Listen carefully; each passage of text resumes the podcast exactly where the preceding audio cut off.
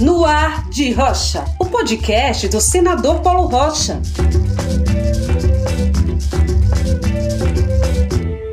E aí, gente? Espero que todas e todos estejam bem. No dia 9 de novembro, Bolsonaro regulamentou o Auxílio Brasil, que também poderia ser chamado de Bolsa Eleição, porque só vai garantir os 400 reais por mês até o final de 2022. O Auxílio Brasil ainda reduz o número de beneficiados. Logo de cara, exclui 20 milhões de famílias que vinham recebendo o auxílio emergencial. E assim, Bolsonaro acabou com Bolsa Família, que tinha recém-completado 18 anos, o maior programa de transferência de renda de todos os tempos, referência mundial no combate à fome e à pobreza. O governo diz que, para financiar o Auxílio Brasil, precisa aprovar a PEC dos precatórios ou a PEC do calote, porque vai deixar de pagar dívidas da União. Aliás, uma parte dessa dívida é com professores da rede pública nos estados e municípios.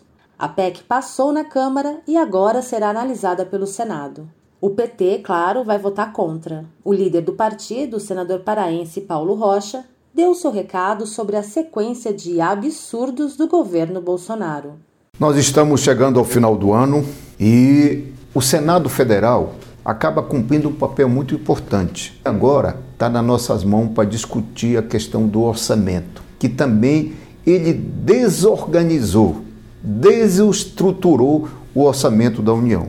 É o orçamento da União que financia as políticas públicas do nosso país tanto para chegar nos estados e chegar nos municípios.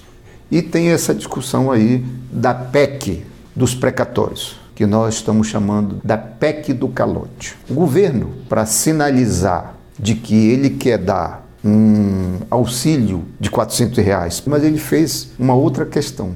Ele acabou com Bolsa Família. Mas esses 400 reais é apenas para o ano de 2022. E depois, é o próximo governo que se vire. Então, ele está dando o verdadeiro calote. E mais, ele tira com uma mão para dar com a outra. É essa a PEC dos precatórios. Os precatórios são já dívida, obrigações que a União tem com os municípios, com os estados, com os setores. Por exemplo, é, muita gente ganhou, os estados e municípios, a questão do Fundeb, porque a União repassava a menor. Por isso, ele está jogando para frente essas despesas com precatórios para ele poder tirar para poder pagar os 400 reais, só durante o ano.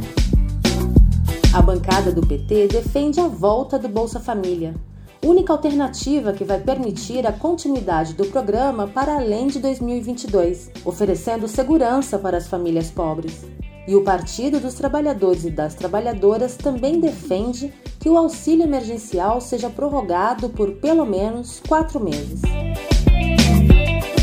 É isso, gente. Um grande abraço, cuidem-se muito e até a próxima semana.